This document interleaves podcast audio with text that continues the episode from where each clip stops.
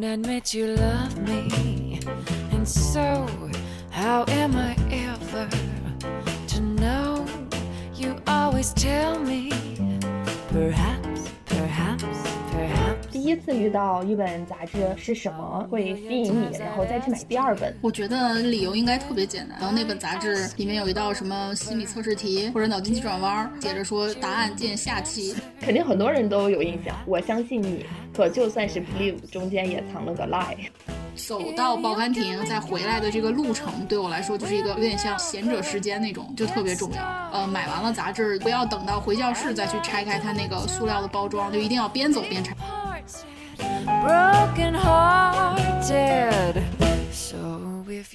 杂志的生存命脉是逐渐式微了，因为我们安身立命的被动的需求，变成了我们自己主动去寻找趣味性的这种欲望的转变。启蒙运动以来，科学家们说他们揭示了很多自然的奥秘，使得天主教会的说法不攻自破了。人们越来越有自信了，认为说我们是可以凭借自己的力量去驱散这种愚昧的黑暗，我们不需要神了。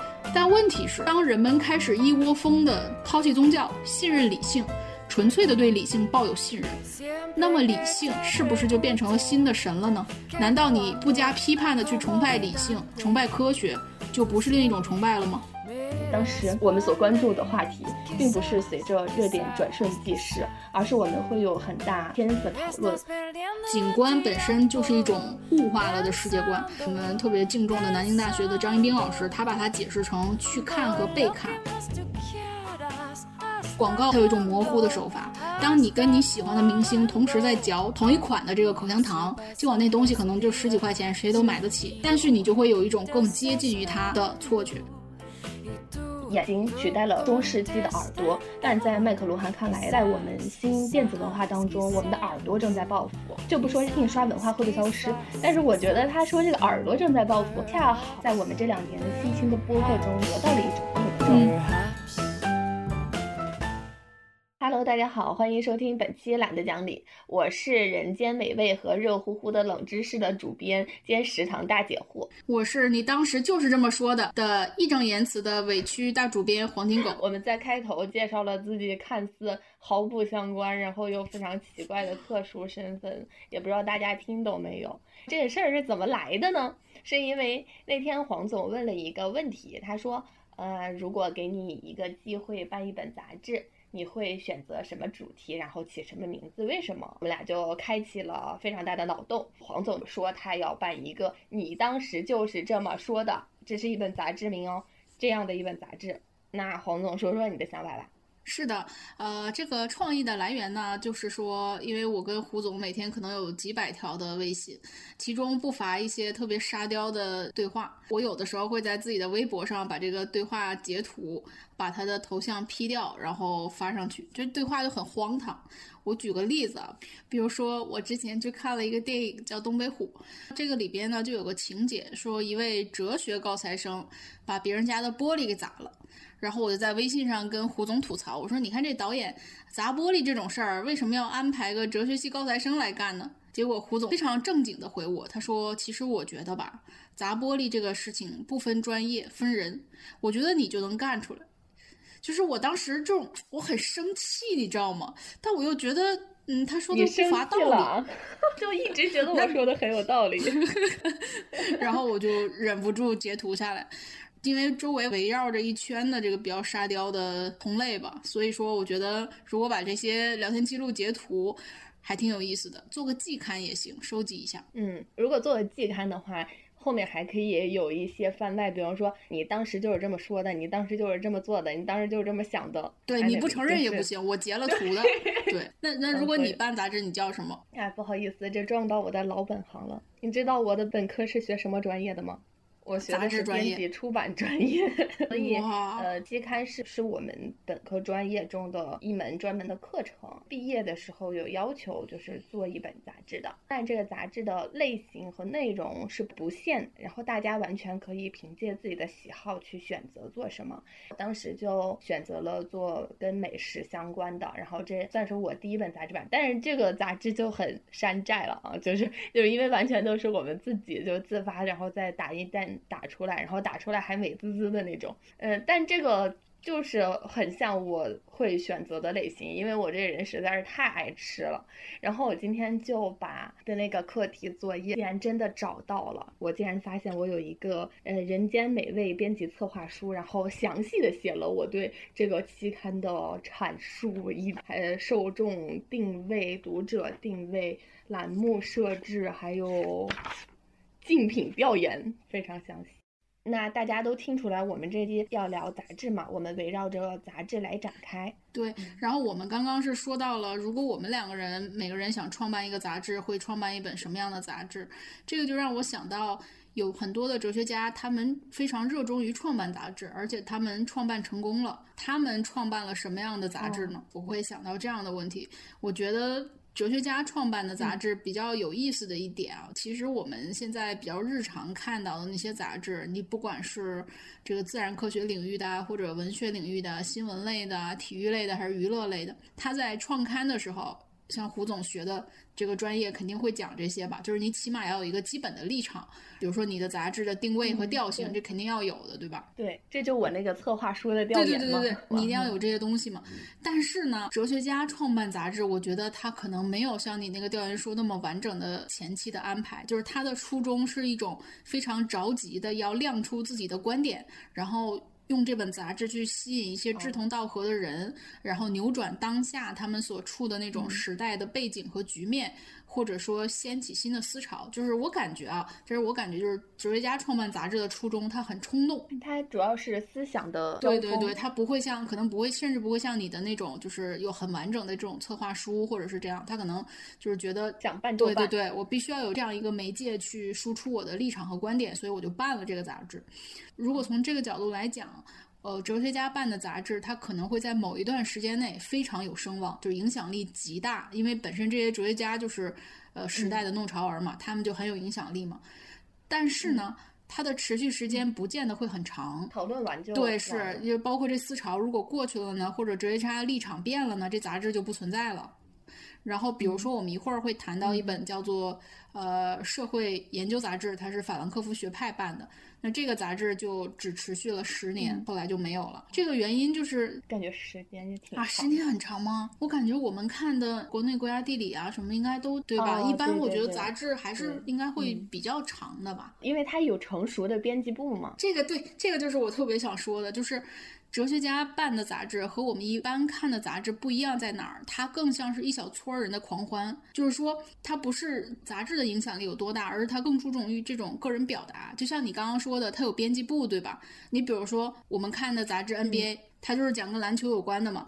那不管你哪位球星退役了，或者你哪位这个主编哪一任主编跳槽了，都没关系，这个杂志还可以继续办下去，因为它面对的是一个行业。对吧？只要篮球这项运动有人关注，那这个杂志就有必要存在呀。或者你像《读者文摘》这种也是，就是它肯定会受到嗯当时那一任主编的一些个人的风格的影响，但是不会过度的跟创办者或者这个团队绑定的那么那个。就像这种很多年的杂志，它都换了很多个这个编辑团队了，但是没关系嘛，它依然可以存在嘛，对吧？但是哲学家办的杂志那就不是了。因为它本身，它就是出于一个自我表达、去树立立场的这样一个目的，所以说这个其实是带来相对于这个杂志本身而言，它带来了非常大的不稳定性。你比如说，首先态度这个事儿，这个哲学家，你随着自己人生经历的变化，态度会改变吧？你肯定自己的态度是有改变的嘛。然后呢，当初跟你一起做杂志的朋友，当时你们关系是很好，但是人跟人的关系总是不稳定的吧？它不是工作关系啊，他们很多是友谊或者这种战斗友谊的关系。你们关系会变坏吧？会绝交吧？你就像萨特和梅罗庞蒂闹掰了怎么办？所以说，就算前两个事儿都没发生，那么社会大的环境它也会发生变化吧？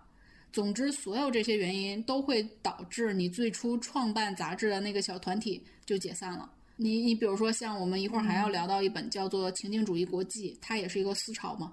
总之就是说。这个哲学家创办杂志，因为他一开始就有特别强的主观性。不管是理论立场还是个人态度，都是非常不稳定的这个因素。所以这些杂志呢，如果我们夸张一点讲，它肯定是青史留名了，因为在当时它引领了思潮嘛。然后它对后来的学界也影响深远，因为很多哲学家的文章都非常经典的文章都是首次出现在这个杂志上面的，有的甚至是宣言式的那种影响非常大的文章。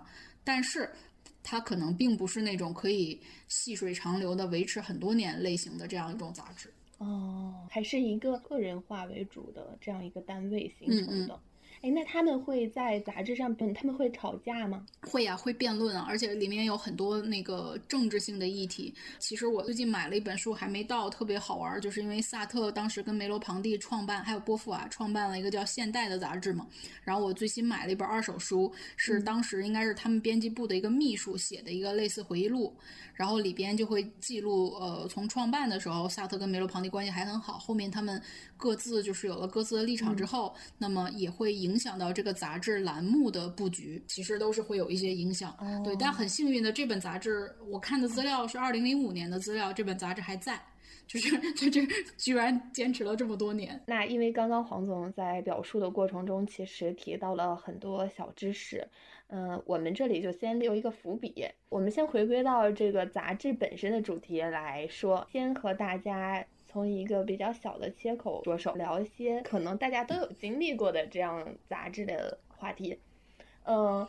其实我们准备这个节目的时候，我就一直在想，就是现在还有人在看杂志吗？前一段时间看新闻说，报刊亭很多都在逐渐缩小了嘛。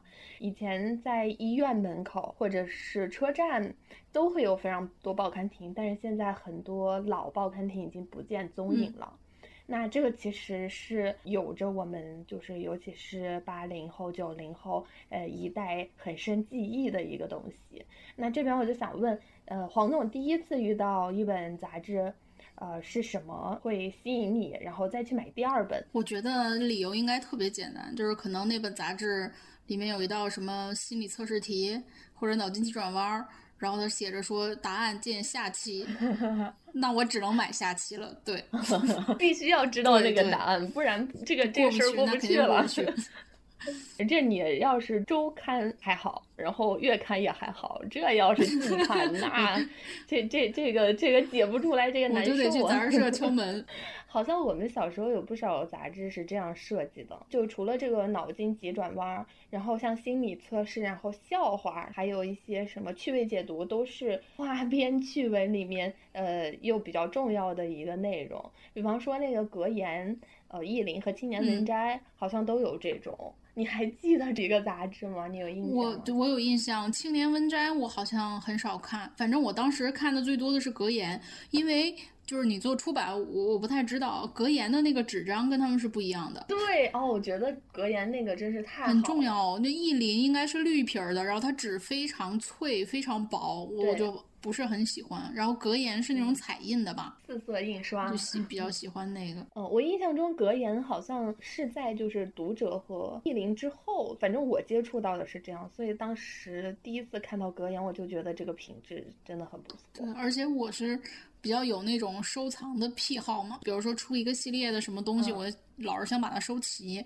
然后有一些杂志我记不清了，就是比较偏娱乐性的，它后面就会有那种拼一个什么图案，然后每一期后面有那个图案的一部分，你要把它剪下来留着，然后下一期再来，哇，那就很坑了，那可能我就半年就出去了。对 我觉得这就营销就挺损的，反正对，它会让你不得不去买下一期。我对那个格言新说这个就挺有印象的，好像就是。一句话，就比如说“三人行，必有我师”，然后它下面解读的那个就特别好玩，颠覆了你的想象。然后这个栏目是在比较后面，每次我都会翻到后面，然后专门先看一下这个，然后再到前面去看其他，就挑着看。读者和意林相对来说就。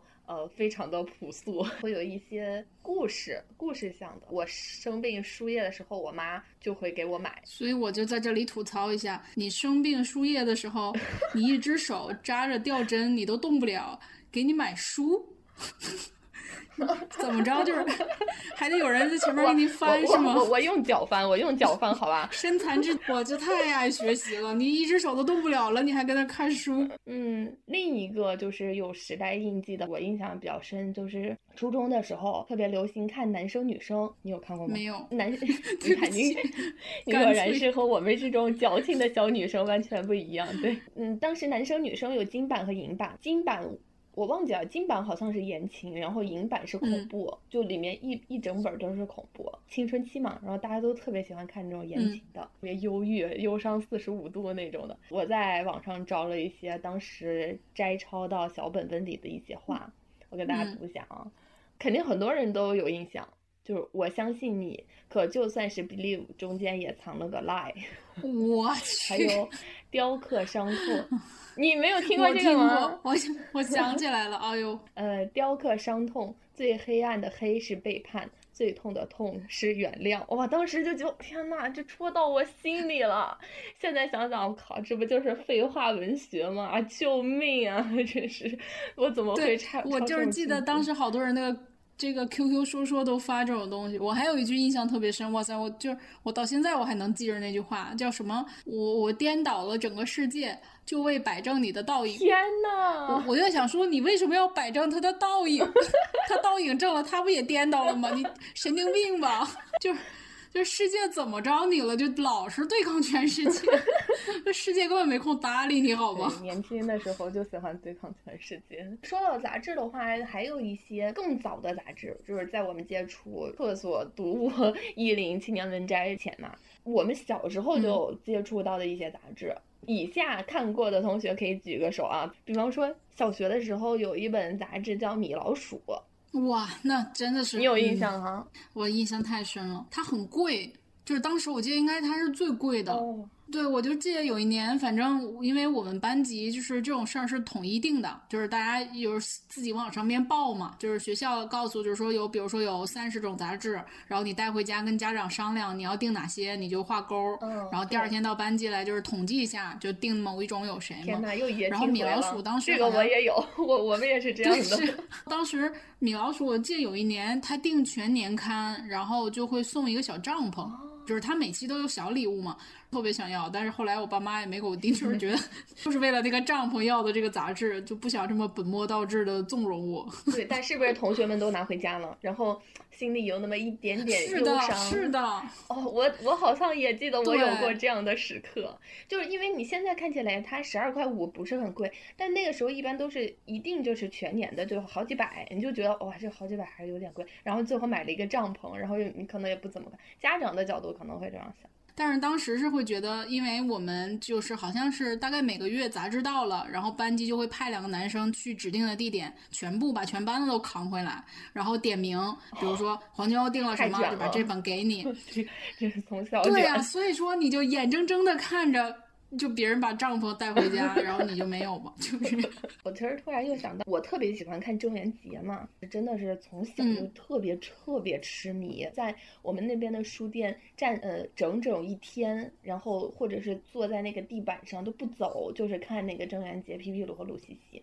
但是说实话，这个童话大王我看的不太多。也可能他就是创刊比较早嘛，我姐姐他们或者什么的，呃，有有看过，但是我看的比较少。然后前一段时间《童话大王》好像停刊了，就很多人就陷入了这种时代的追忆中。黄总特别贴心，我跟大家说，他就在网上就偷偷给我订了一本《故事大王》，然后。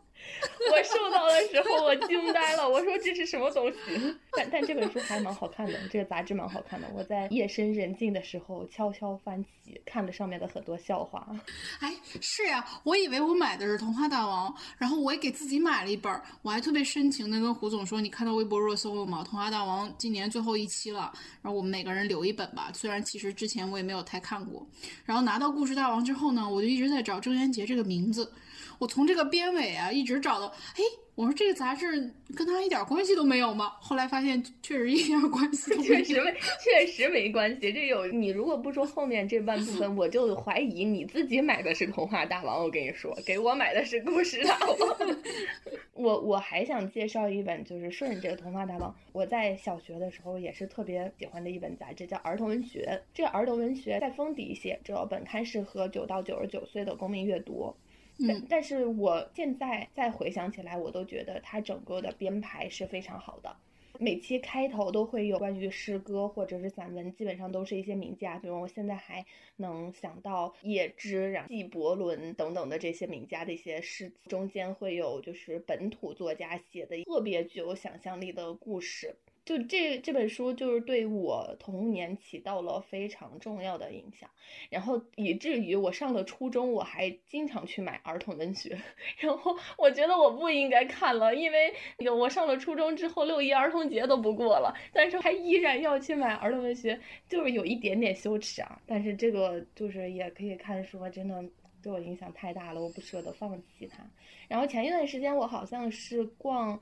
呃，一个书展，无意中遇到了儿童文学的编辑，哇，我真是超激动。呃，当时我在那个摊位上，我就买了两本儿童文学，呃，可惜的是我到现在都没有看完。而且，其实对你影响最深的那段儿童文学，应该肯定不是这个编辑。确实，确实，就是现在它改版和变化还挺大的。也许，呃，当时对我的影响真的是只留在童年。我在现在再看的话。那种感情是不一样的，所以我就觉得，就是杂志带给我们什么呢？嗯，我也陷入了这个追问嘛。我觉得，就儿童文学这本杂志来说，它让幼年的我放飞了自己的想象，然后打开了一个世界。呃，与此同时，延展开来，现在的青少年有多少还在关注杂志？以及我在知乎上还看到一个问题，就是说，现在的青少年杂志是不是越来越低龄化了？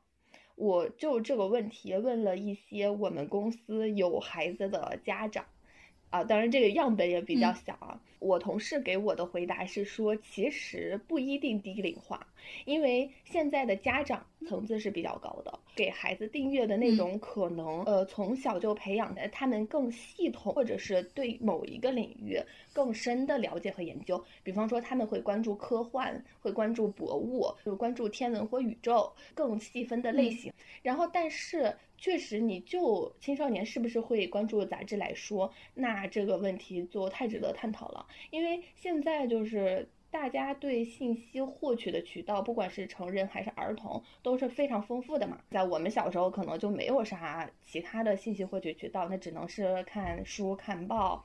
然后看电视，那现在他们完全是可以刷抖音、听有声书，什么快手、B 站，就是他们接触的内容就太多了，更加偏娱乐化。传统的杂志对于他们来说就吸引力就比较小了，就是谁还会老老实实坐下来看一个非常枯燥无味的杂志？除非这个杂志真的非常有意思。另一方面，就让我想到，这就要求现在的杂志需要更加的好玩儿。就是它的趣味性首先要增强，才能斗得过这些抖音有声书或者其他的这种形式呀，才能让大家觉得就是包括互动感，包括呃其他的东西能提供给孩子更多的价值。所以现在的儿童绘本市场是做得非常好的，而且童书也做得非常好。你像有一个叫米小圈的这个童书，它就是针对了。不同的年龄，呃，定制了不同的内容。其实我觉得它在一定程度上也承载了杂志的一些功能。另外一方面就是现在孩子们，呃，可能像这种海淀鸡娃，就是他们会更加注重知识的有用性嘛，以及竞争本身带来的这种压力。所以杂志的关注度在这个上面，它的属性是没有那么强的。这个确实，儿童绘本，呃，来请，比如说我过一段时间可能会出的一本啊，在这个译林出版社出的，哇塞，我跟大家说，这个插图配的就是非常好看，我看到的一些样板出来就真的很好看。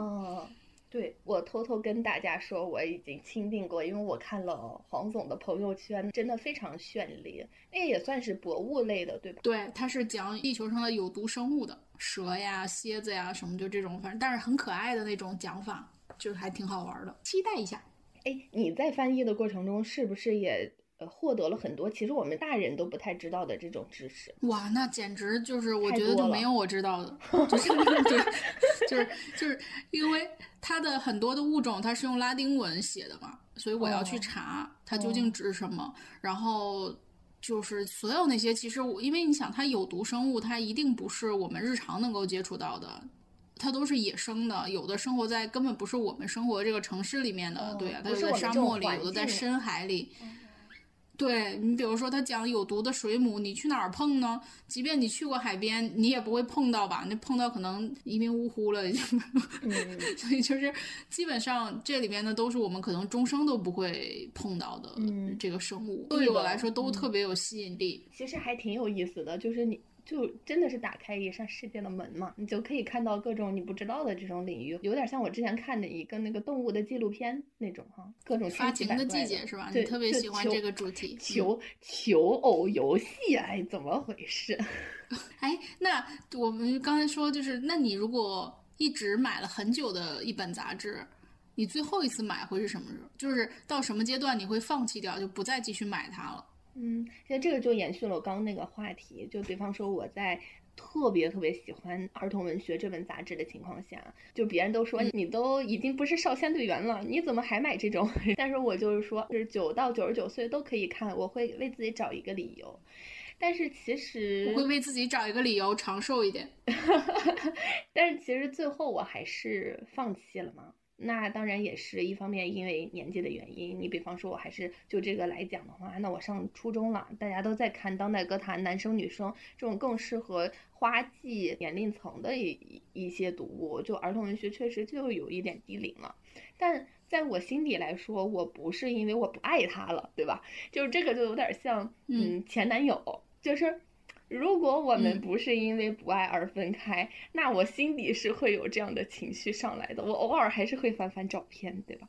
可能我不会买，但是你在我心底 爱过。胡总，这不是有针对性的吧？没有，不会有谁听到我们播客 泛起什么涟漪吧？嗯，没有。那你那你呢？呃，我没有这么多那个复杂的情愫啊。就是 黄总在讽刺我，哦，那倒倒也不是，就我觉得挺好的。我其实特别直接粗暴，跟那个地理空间的变化有特别大的关系。因为我不是很喜欢呃订阅整年的那种，就是就是在家里等着邮寄过来，我不喜欢这种。我有可能都是自己去报刊亭买，但是有一些杂志。你比如像羽毛球，因为我也给他做专栏作者嘛。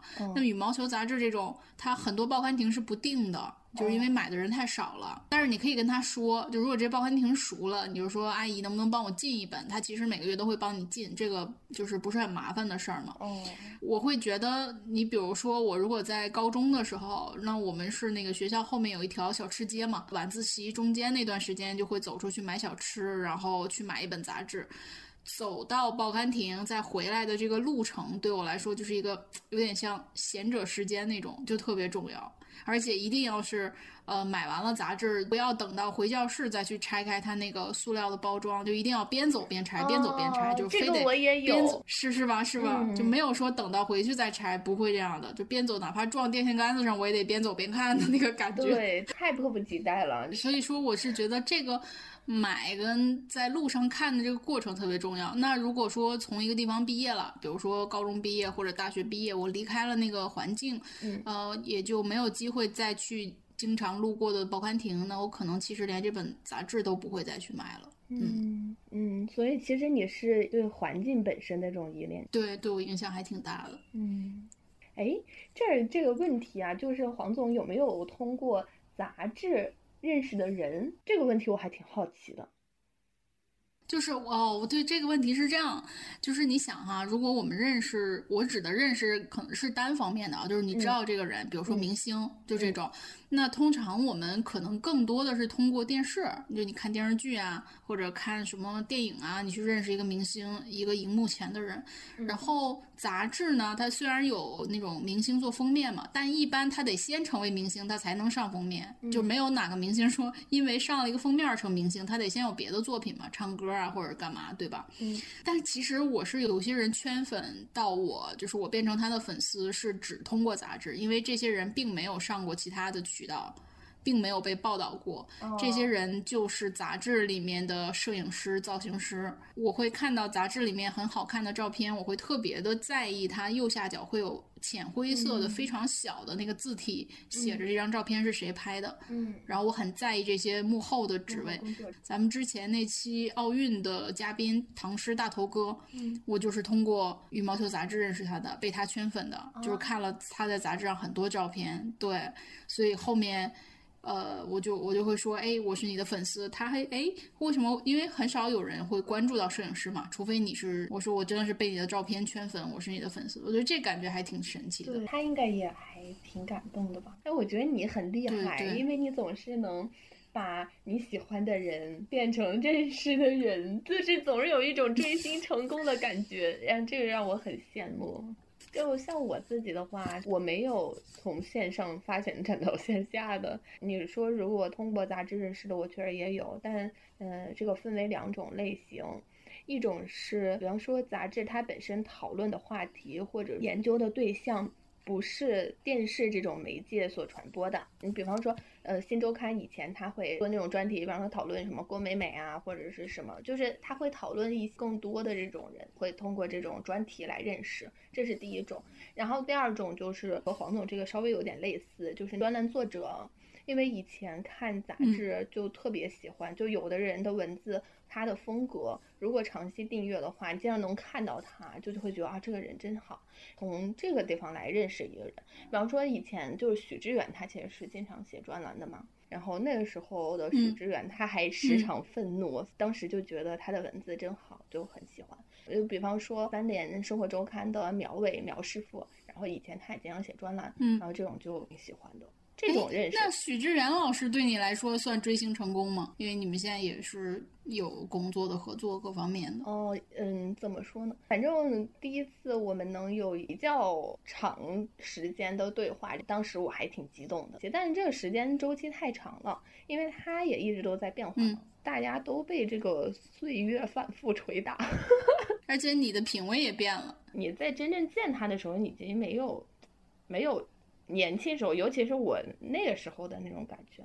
我当时就像说到这个专栏作者这种比较喜欢的一个人叫单之强，他是中国国家地理杂志的主编。嗯，我就当时比较追他的文章。那那个中国国家地理也是我高中的时候一直在订的，觉得也是陪伴了我高考前的那个比较紧张的时间吧，因为。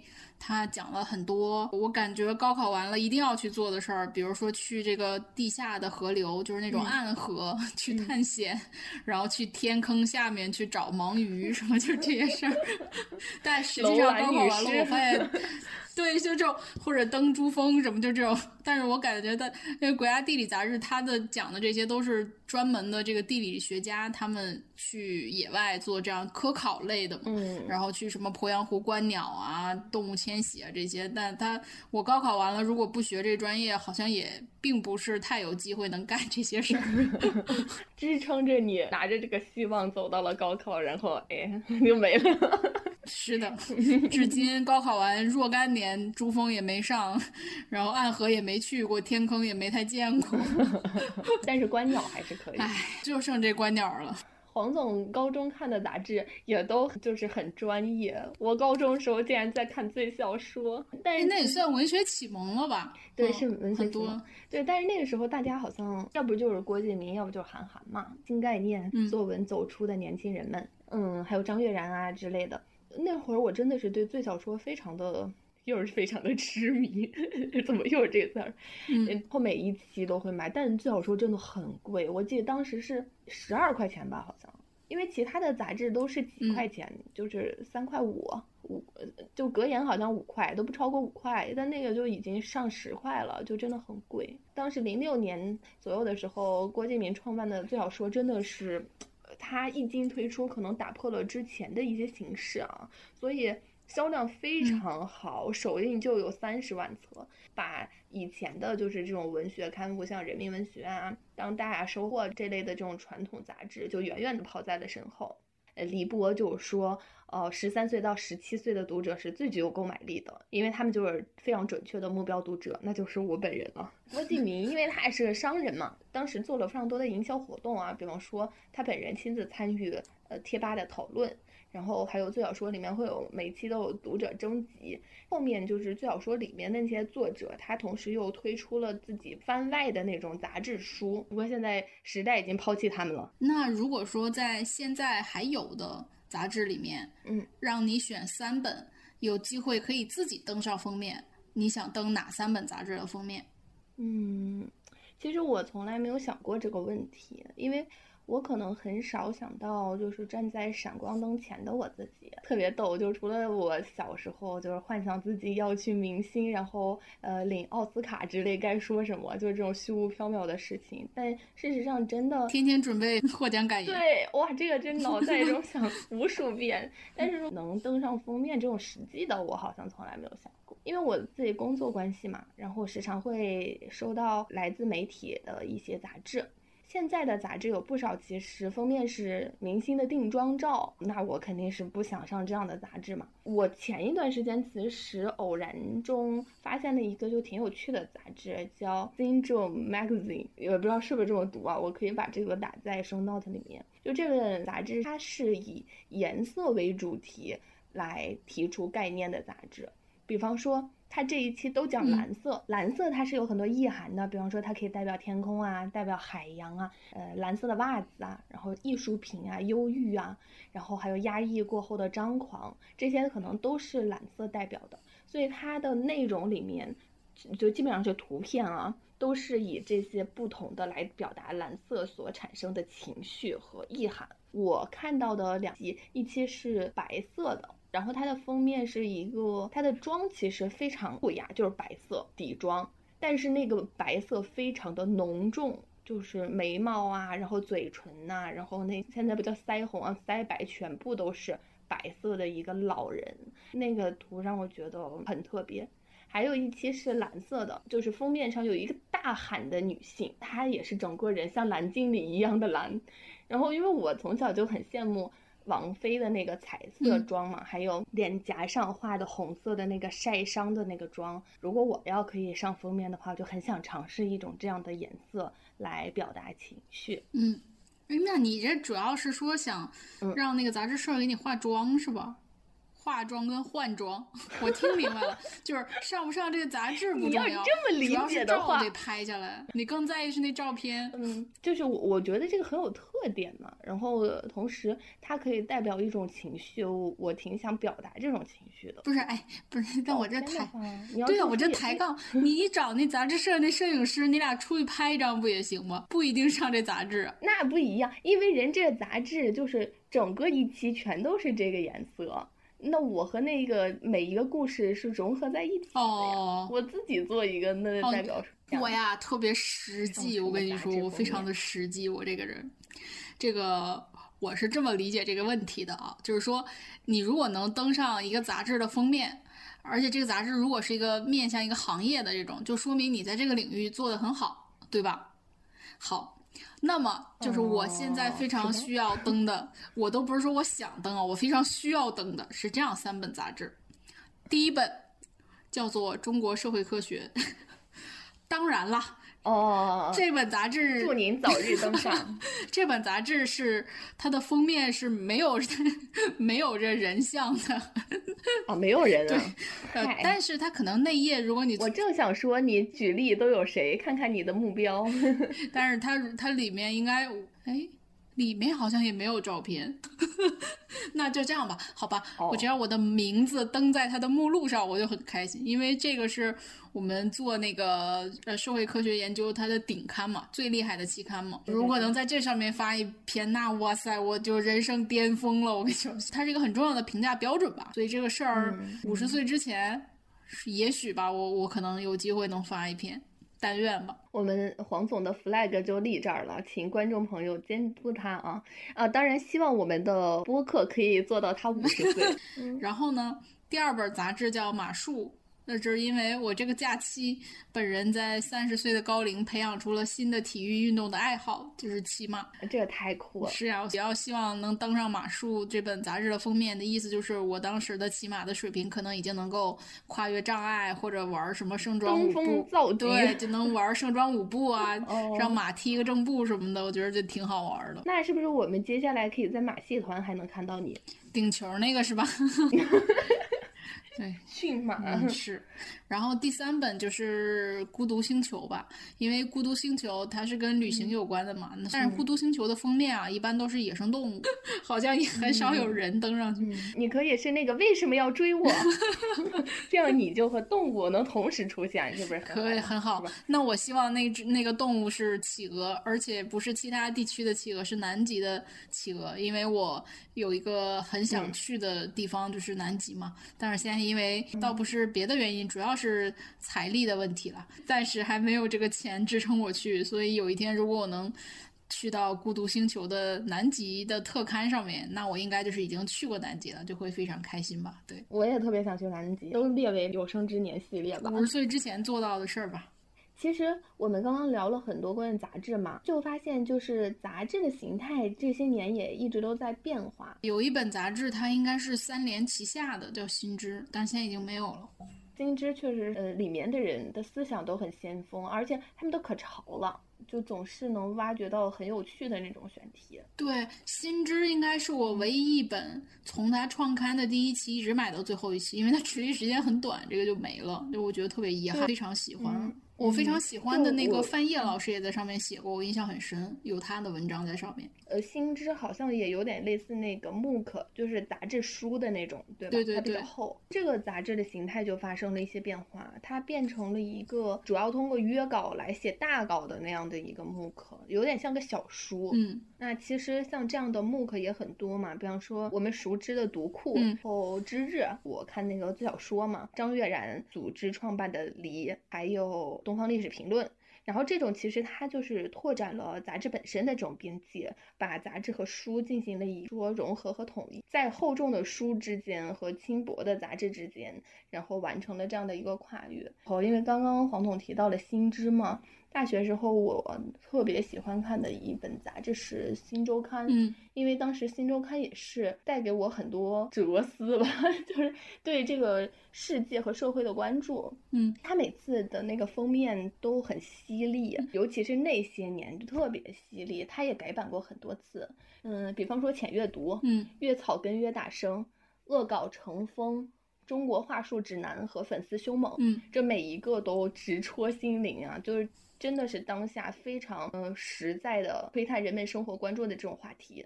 我们刚刚谈到就是比较早的格言，然后读者意林，再到新周刊、维斯塔看天下，然后三联生活周刊。嗯，其实我们可以发现，就是从这个杂志的变化中，也能看到社会文化生活的这种变迁。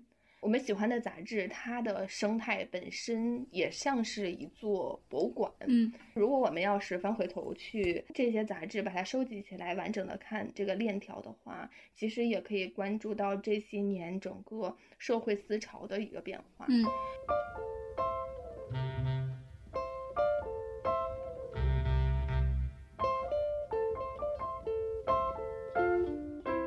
我记得当时好像刘慈欣是从科幻世界写专栏出来的嘛，嗯，他红了之后，连带着科幻世界的翻红，所以现在我就不知道这个杂志还能捧红作者吗？感觉好像这个事儿几乎变得是不可能了。对，我觉得那或者嗯，可能是比如说现在杂志大部分都开了自己的公众号嘛。那有可能杂志上面的文章，然后复制到公众号上面去发，然后可能诞生了一个十万加的作者，或许会变成这样一种方式。对对，就是现在首先买杂志的人很少了，完全不像我们以前那么多。另一方面就是这个媒介的形态发生了非常大的改变。你像你刚说的公众号、视频号，然后包括纸质的这种刊物，它也有电子刊。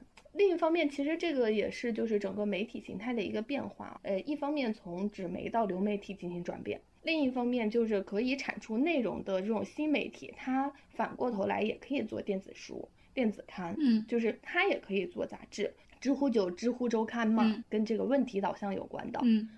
呃，还有包括跟心理有关的，就一心理，就是他本身就是做心理专栏公众号的，然后自己又孵化了这样的一个杂志，可以在站上进行订阅。其实这种也是从内容导向的一个杂志，这样，这也是相辅相成的。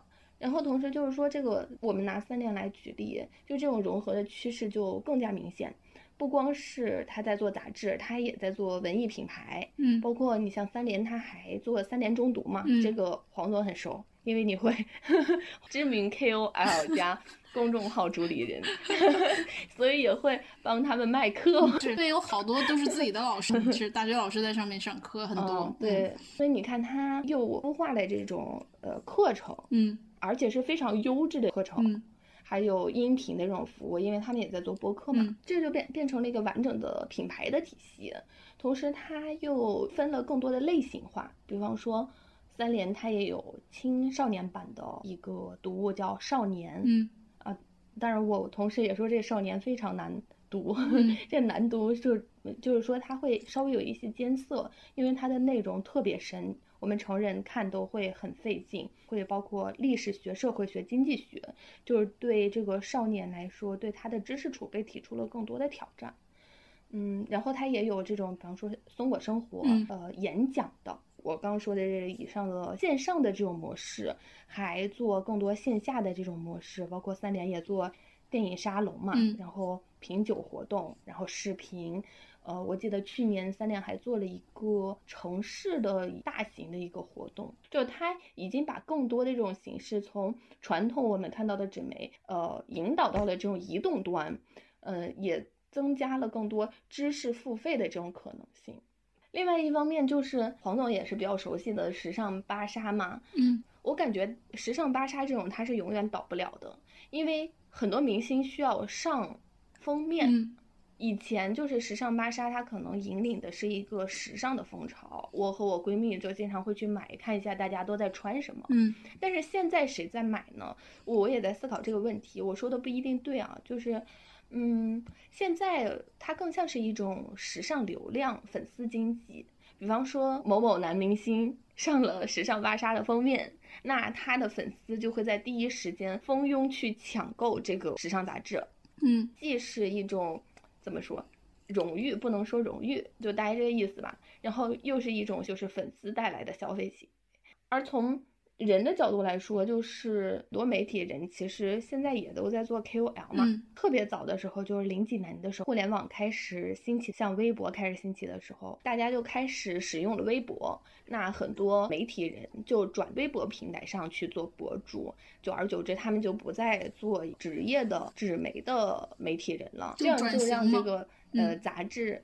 对，就杂志就发生了非常大的改变。说到那时尚芭莎嘛，我对那个芭莎艺术更熟悉一点。像他这种品位比较高的，其实他从整个编辑部的整个的素养来讲，他都有一个，呃，我我很讨厌“权威”这个词了，但是我们只能说他其实。呃，选品方面就品味是比较高的，所以确实，比如说登上他们封面的有像刘晓东这样的，就是现在我们当代艺术来讲非常厉害的大家。那其实就像你说的嘛，就是能登上这些封面的人本身是对他自己专业领域的一个认可。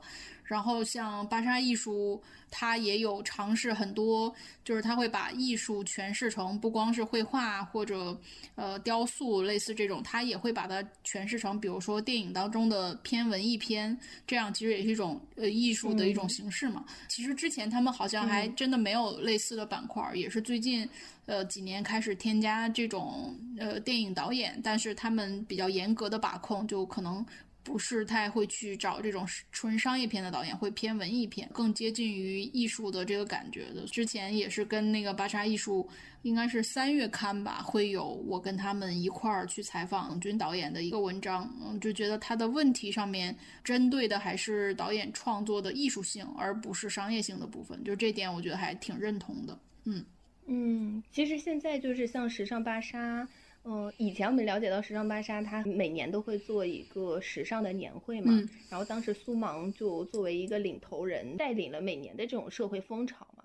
然后，但是现在哦，就时尚芭莎它拆分了很多细分的公众号，像刚刚黄总说的，嗯，比方说芭莎艺术。然后之前好像还有芭莎珠宝，然后还有什么时尚先生，然后时尚什么，就是分了很多，分门别类，就把这个事情做得更加专业化了。它不光是时尚本身，可能也是艺术本身嘛。但是现在杂志的生存的命脉是逐渐式微了，因为我们安身立命的被动的需求变成了我们自己主动去寻找。趣味性的这种欲望的一种转变，我们我们有更多主观能动性对信息进行筛选。像我们都知道，现在报刊亭是越来越少，一方面感觉到非常遗憾，另一方面也就提出一个特别灵魂的问题，就是说杂志有一天会不会真的消失？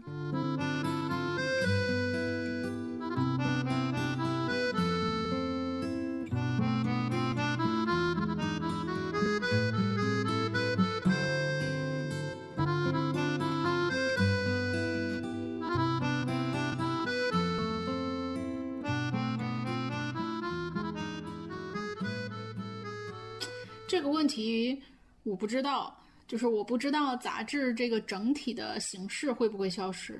但是我其实想扣一下我开头说到的那个哲学家办的杂志，那它我知道确定它是会消失的，因为它已经消失了。对，所以说我可以跟大家分享两本已经消失了的杂志，还有一本呃虽然没有消失，但可能跟它最初创办的时候也改变比较大的杂志。这三本在哲学史上都特别有名啊，都是哲学家创办的。但是，呃，因为它这个其实每一本杂志背后我说了嘛，不是面向一个行业，而是面向一种很复杂的哲学思潮，所以我就是只能分享一点点皮毛啊。就是，呃，深究的话，它可能有更复杂的理论背景。第一本想说的杂志叫做《社会研究杂志》。这个呢，它的创办者是呃德国的哲学家霍克海默。呃，这本杂志呢是一九三二年的时候在德国创办，然后三四年到三九年期间呢，它又移到了法国，但是它还是以德语来出版。四零年到四一年，它改名了，改成叫做《哲学和社会科学研究》这样的一个名字，然后在美国开始以英文出版。其实从这节点上就很容易看出来啊，就是一九三二年到一九四一年这样，就是这本杂志它创刊的时间是一战之后嘛，但是呢，它刚刚创刊的第二年，希特勒就上台了。这就是为什么这本杂志会这么一直流亡海外吧？就是从德国创办之后，又到法国、到美国，就是正好就是赶上了这个纳粹的这段时间。创办这个杂志的这个霍克海默，他是个什么人呢？通常我们在定义这位哲学家的时候，有一个特别重要的标签会贴在他身上，就是呃，他是法兰克福学派的创始人。呃，什么是法兰克福学派呢？它其实就是一个小团体吧。然后这个小团体呢，是由一批这个激进左翼知识分子组成的。这也是为什么他们在纳粹上台之后要跑嘛，对吧？然后这个小团体里的人呢，他们大多数都给这个社会研究杂志贡献过文章。这里边就有很多有名的哲学家了，比如说有本杰明、呃弗洛姆、马尔库塞、阿尔多诺，就是都给这个。贡献过文章就好吧，我感觉要被吐槽了，就是能不能不兜圈子？那法兰克福学派是干嘛的呢？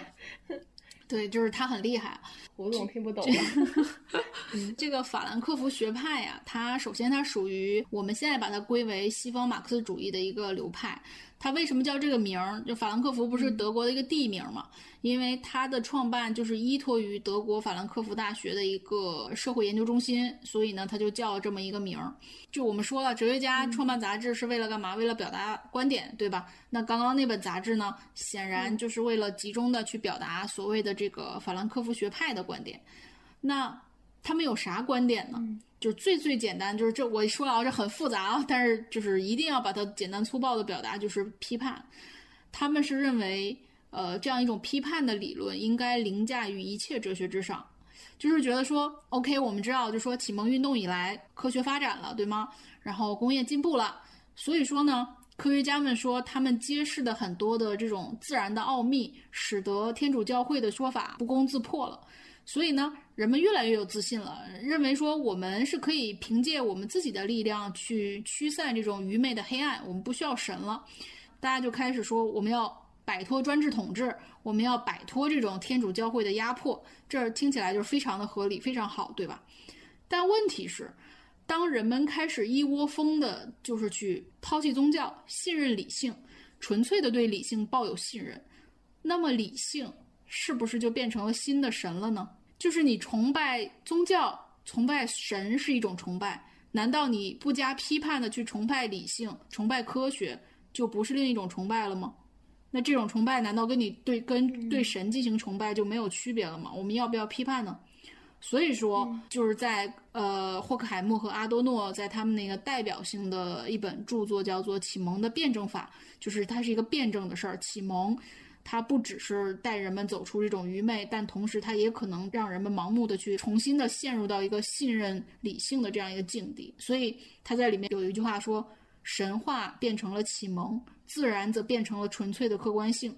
启蒙对待万物，就像独裁者对待人。”也就是说，嗯，在这个法兰克福学派看来啊，就是我不管你是宗教也好，还是所谓看起来更加高级的科学也好、理性也好，总之，只要你在执行一种意识形态的功能，或者说变成了一种对人的奴役，我们就要批判。嗯，我们谈回到就是说这个杂志嘛，就社会呃研究杂志，就是在它这个上面呃发表的文章的这些所谓的呃法兰克福学派的成员呢，嗯，虽然他们各自的哲学观点肯定有差异了，但是他们还是有一定的共同的目标，或者说一个嗯比较统一的一个纲领，或者说他们在那个时代当中，你可以看作是一个小小的命运的共同体，所以在这本杂志上。他创刊的时候有这样的一个基调，就是他绝不可以成为某个个别的成员随心所欲的去发表一些你个人的理论，在本质上还是要保有一定的这个统一性的。那我们说，因为他这个是霍克海默创办的嘛，那围绕着霍克海默这个人以及我们说的这本杂志，就在当时形成了一个所谓激进左翼知识分子的这么一个团体。那他们主要的任务呢，也受时代的这个影响，就是对希特勒的法西斯主义的产生，还有它的根源进行一种批判性的研究。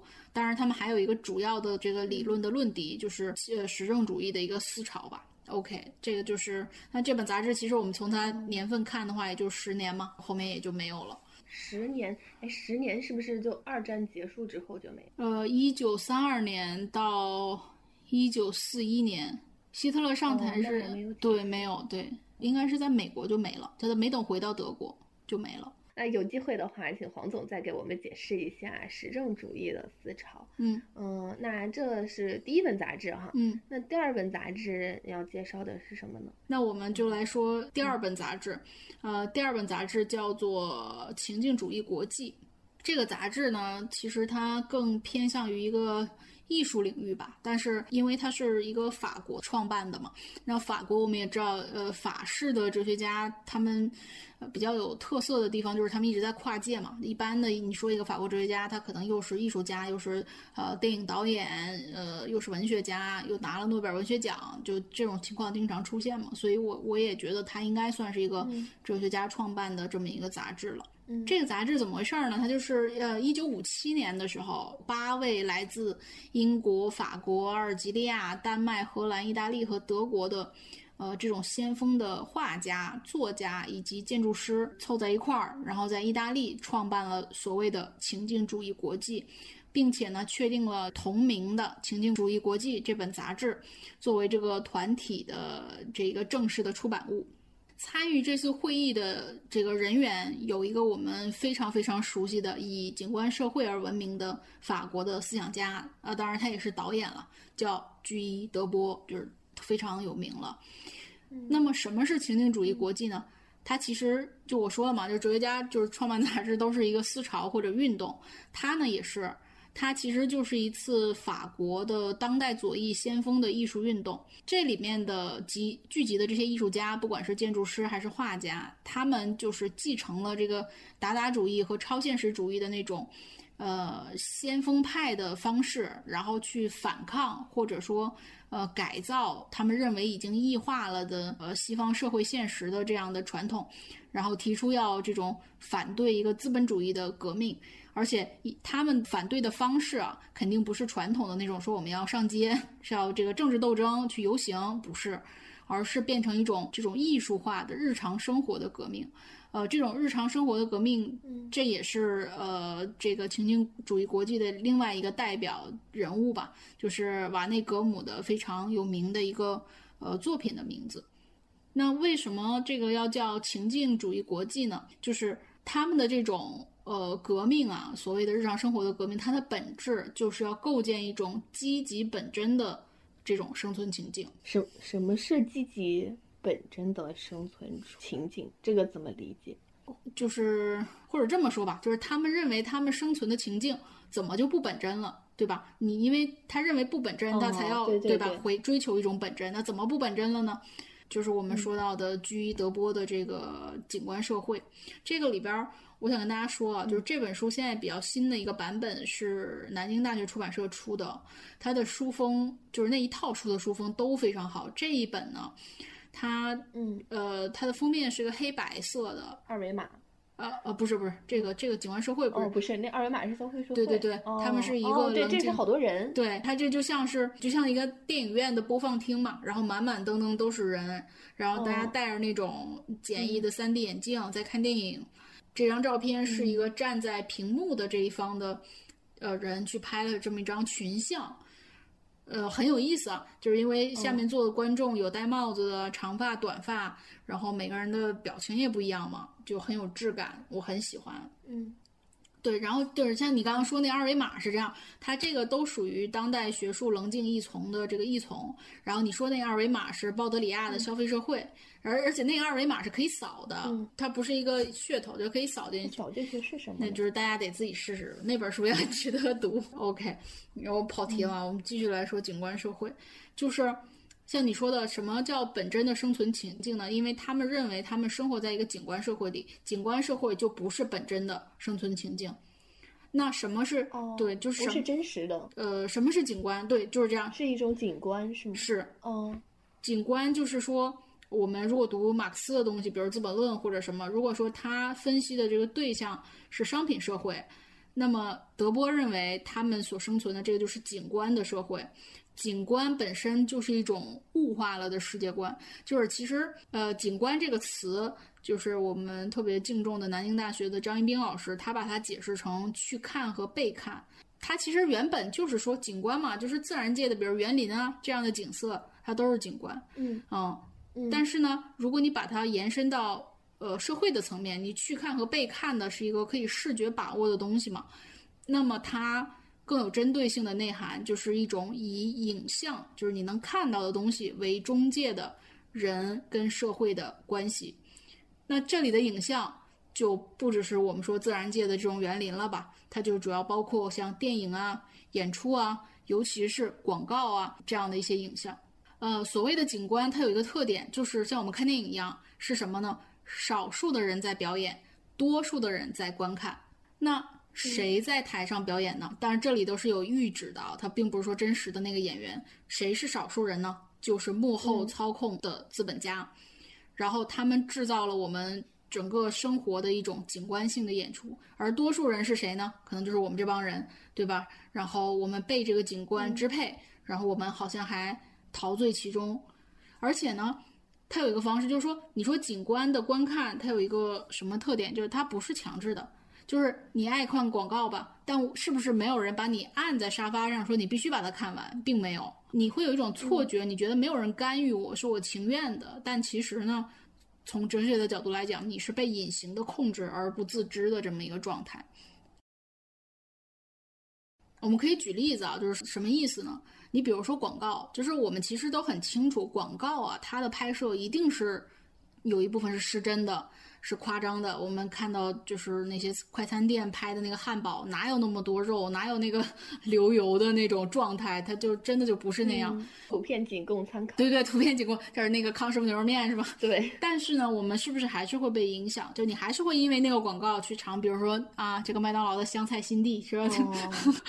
对，制造那个视觉效果，你就觉得啊，太好吃了，是吧？而且你其实是知道他一定不吃那样，你又不是第一次吃麦当劳，第一次看广告。对。但你还是会被影响。嗯，你比如说你要买一件衣服，你明明知道你不是人家模特那个身材，但是你要不要划一下看看模特的效果呢？你还是要，对吧？所以就就是，而且景观还会带来一种什么错觉？你比如说，我们特别假设追一个明星，那明星也不都是去代言什么驴牌这种奢侈品，对吧？他们也拍一些什么益达呀，你能买得起的吃的用的这些品牌。它会有一种模糊界限，就其实我们我不能讲我们处于两个阶级，但是我们在呃财富的拥有，在社会资源的拥有上面，我们是有比较明显的差异嘛，就是作为我们这个阶层跟明星的那个状态。但是广告呢，它有一种模糊的手法，当你跟你喜欢的明星同时在嚼同一款的这个口香糖，尽管那东西可能就十几块钱，谁都买得起，但是你就会有一种更接近于它的错觉，它是一种商业的模糊的手段。总而言之，就是说。无论我们是享受这种景观也好，或者你排斥也好，但是你要就是比较清醒的认识到，就是说它其实还是起码在我们说的这种呃前进主义国际的这个理论上来讲，他们还是商品的这个资本的逐利行为所造成的。嗯，然后这本杂志还有一个比较特别的，我觉得还挺神奇的一个点，就是它从呃第一期杂志出版的时候开始，它每一期都会有这样的文字，他说。呃，这份出版物是集体编辑，少数由个人写作并署名的文章，也应被视作我们同志的共同努力和集体研究的特别表达。我们反对现存的形式，比如文学评论或艺术杂志。所有在情境主义国际中刊登的文章，可以无需注明来源而被自由复述、编译或改编。他什么意思？就是说他淡化个人创作，因为文章一定是有人写的，但是他淡化这种个人创作的想法。就是哲学家这些人，他可能是艺术家或者什么，但是他们最在意的不是说像我们现在有的人说这篇文章是某个专栏作者写的，那如果这篇原创，对，或者说这个影有主要是个人嘛，就是有了影响力归谁，功劳归谁，你得归到一个人，对吧？嗯，他们不是。他们所谓你像你说的原创立场的原创，而不是人写文章的那种原创。所以只要这种立场、这个观点是我们的就足够了。然后它是我们的共同的成果。我我不会去去分，就是这个观点这个字是你提供的，然后那个字是他提供的，我们不去追究这个，就是以集体发声的方式就可以了。那他们真的是共同的吗？当然。他们不会有不同的意见吗？会啊，但是就是你最后输出出来的是一个比较统一的这样，因为他们还是有一些基本的共识才会组成这样的一个团体。而且其实就是为什么我们说出这种不讲出大师的年代，就是出一批哲学家的年代，就会一批一批的往外出。就是没有的时候，可能就是一个都没有那么有影响力的；有的时候就一堆人一起出。为什么？因为他们会互相影响。文章可能是我写的，但是因为咱们俩经常在一起讨论，因为你经常反对我，我就要回应你。正是这样的博弈激发了我的学术的灵感。所以说这篇文章你可以说是我写的，但我更愿意认为它是我跟你跟我们的同伴共同创作的结果，因为我们真的是互相影响。最后一本就是我们说目前唯一还健在的，当然是看的零五年的资料还健在啊，不知道现在又过了十多年。当然，就是怎么说？你说健在吧，就是说这杂志确实还在出，但是中间呢，已经换了好几次的出版方了。人不是那帮人，人对，然后出版方也换了，肯定不是那帮人了。他连出版方都换了吗？对对对，就是可能中间有一些收购啊，或者什么可能会买。呃，这个杂志叫《现代》嘛，它是法国的，是四五年的时候由这个萨特、波伏娃和梅罗庞蒂一起创办的。创办的时候就是二战已经接近尾声了，那这本杂志呢，主要也是为了宣传那种存在主义的思想。呃，因为我们知道萨特他就是他是哲学家了，但是他拿过诺贝尔文学奖，虽然他没要吧，然后写了很多剧本，所以在这个杂志的创刊号上面，他除了就是阐明说我们这本杂志要具有的独立精神之外，他还特别的强调了要给文学一个特殊的地位。当然，这只是一个 flag。因为慢慢发展之后，实际上这本杂志的内容涵盖了很多对于法国国内比较重大的政治事件的讨论，它已经不可能是纯粹的文学了。而且，因为像我们前面说到，就是后来萨特跟梅洛庞蒂关系就是分道扬镳了嘛，各立门户。那这些恩恩怨怨吧，也可能在这个现代杂志的这个栏目板块上面有所体现。所以说，回到你刚刚问我的那个问题，就是一本杂志会不会消失吗？我们前面说的那两本杂志呢，它肯定是消失了，就是因为 这个学派也解散了，然后杂志也消失掉了。那最后一本杂志呢？你说它消失了吗？它可能现在还在，但是你说它没消失吗？可是我觉得他的精神气质已经跟萨特创办的时候可能有完全不一样了。至少对于某一些因为要关注存在主义或者关注萨特而看这本杂志的人来说，它也消失了。尽管它形式上还存在，所以就是怎么定义它消失吧。嗯。对黄总说这个让我想到，就是我们学传播学的时候，有一个非常有趣的传播理论学家，然后他同时也是一位思想家，麦克卢汉，他提出了一个呃很重要的理论，叫媒介记忆人的延伸。呃，哎，这个人特别有趣，你知道吗？他曾经演过我和黄总都特别喜欢的伍迪·艾伦的那个安妮·霍尔，他在里面客串自己，就是呃，在那个伍迪·艾伦和他女朋友就是剧中的啊，然后在剧场排队的时候，有两个人提到了这个传播学，然后在那边就懂不懂麦克卢汉的这个问题进行一个非常深度的讨论。那个人就说：“麦克卢汉就在这儿，你问问他吧。”然后就把麦克卢汉从那个海报中拽了出来。然后麦克卢汉站那儿说：“我听不懂在说什么。”也说明当时麦克卢汉有多么大名鼎鼎。再回到开始，就是说媒介记忆人的延伸这一块儿。就是他这个理论是具有颠覆性的，因为我们大家理解传统的媒介就是大众传播的这些东西，比方说电视啊、广播啊、电报啊，然后电影等等的。但在他看来呢，这个媒介其实有点类似于我们现在说广义上的媒介。呃，比方说他觉得最典型的就是灯光的光，它也是一种媒介。一个媒介包含了另外一个媒介。就比方说我们的文字啊，它承载在这个石墨文档里。那石墨文档就是，呃，文字的媒介。石墨文档存在在电脑里，那电脑又是石墨文档的媒介。媒介在他看来是人身体的一种延伸。比方说交通工具，它就是腿的延长，因为有了交交通工具，它就代替了腿的功能。那望远镜它是视觉的一个延伸，那电话是耳朵的延伸和嘴的延伸。媒介发展的过程中呢，就是我们的这些感官。也经历了一个统合、分化，然后再统合的这样的过程。所以刚刚说到杂志会不会消失，其实他也有提到，一种媒介不会取代另外一种媒介，而是会在另一个媒介上面，它的复杂性会有一个增强。就是说，呃，我们在使用技术的情况下，这些技术其实都是在不断反复的进行修改。我们人呢，又在寻找新的方法去统合这些。呃，感官去修正自己的技术，但是回到我们今天的主题上来，我们对杂志都是很有感情的。我和王总，我们今天非常热忱的篇幅来讨论了杂志，是因为我们依然会怀念杂志。杂志它通过篇篇章节带来的这种独立的思考性，然后通过当时还有编辑的。把关人完成的这种筛选形成的富有人格化的这种内容，可能这个内容是温暖的、严肃的、鞭辟入里的内容，但是它都代表了这个主编的态度。我们也怀念就是曾经的那个时代，它代表了一种声音的传递。包括黄总刚刚提到的，呃，哲学家来创办的杂志，它都是当时的一个声音和思潮。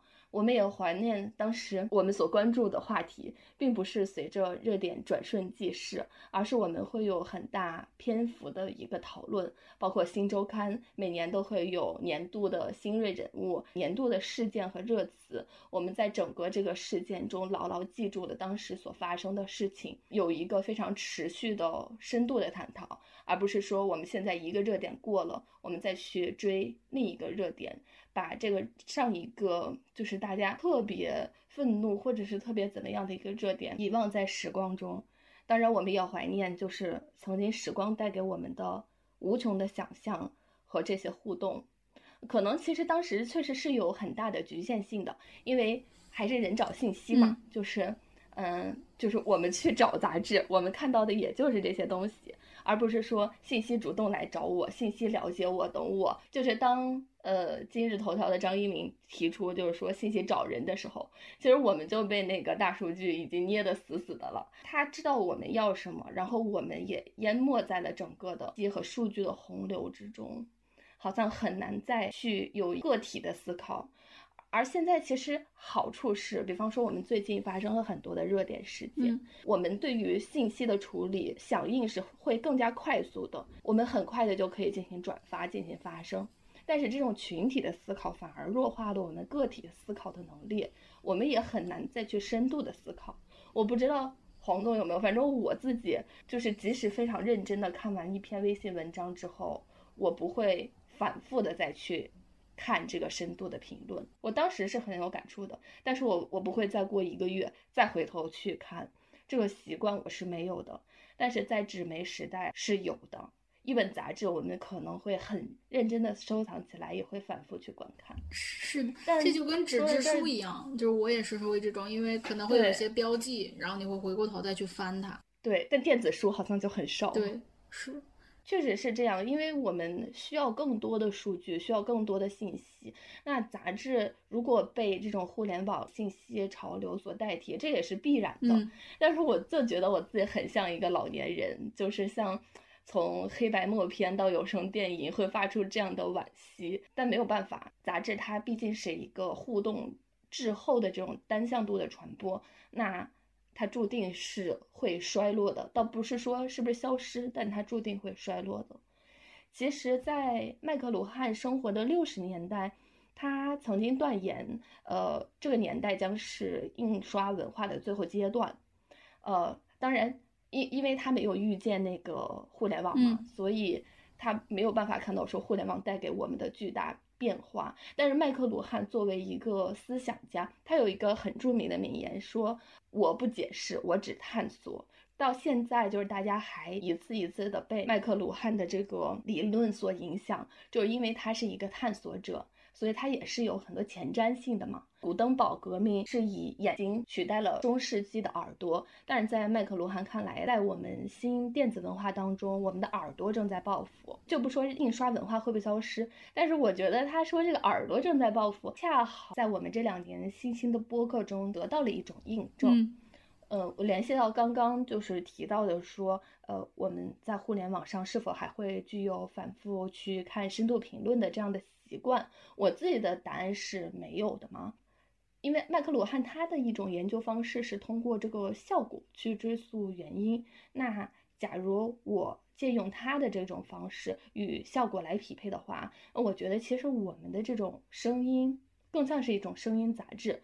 嗯。像黄总给我们讲一些呃哲学方面的内容，像其他的播客会有更多深度的内容进行解读。我们用声音在传递的那这种内容，其实也是值得反复咀嚼和深度思考的。那我觉得这也许是播客存在的一种意义吧。哇，这个简直吃瓜吃到了自己头上是吗？对，吃瓜吃到了自己家。就给我们的这个播客找了一个合法性，相当于说，呃，不管这个杂志是会衰落也好，或者有一些杂志会消失也好，至少现在我们出门还能找得到报刊亭，甚至还能买得到我们很多年前喜欢的杂志。所以，如果听完这期播客，呃，你有这样的冲动，就去做吧，就去买吧。OK，因为现在这个对这个价格 对我们来说已经不会像小时候那样觉得是天文数字了，还是可以承受的。对。OK，好啦，那这期节目就到这里啦，拜拜。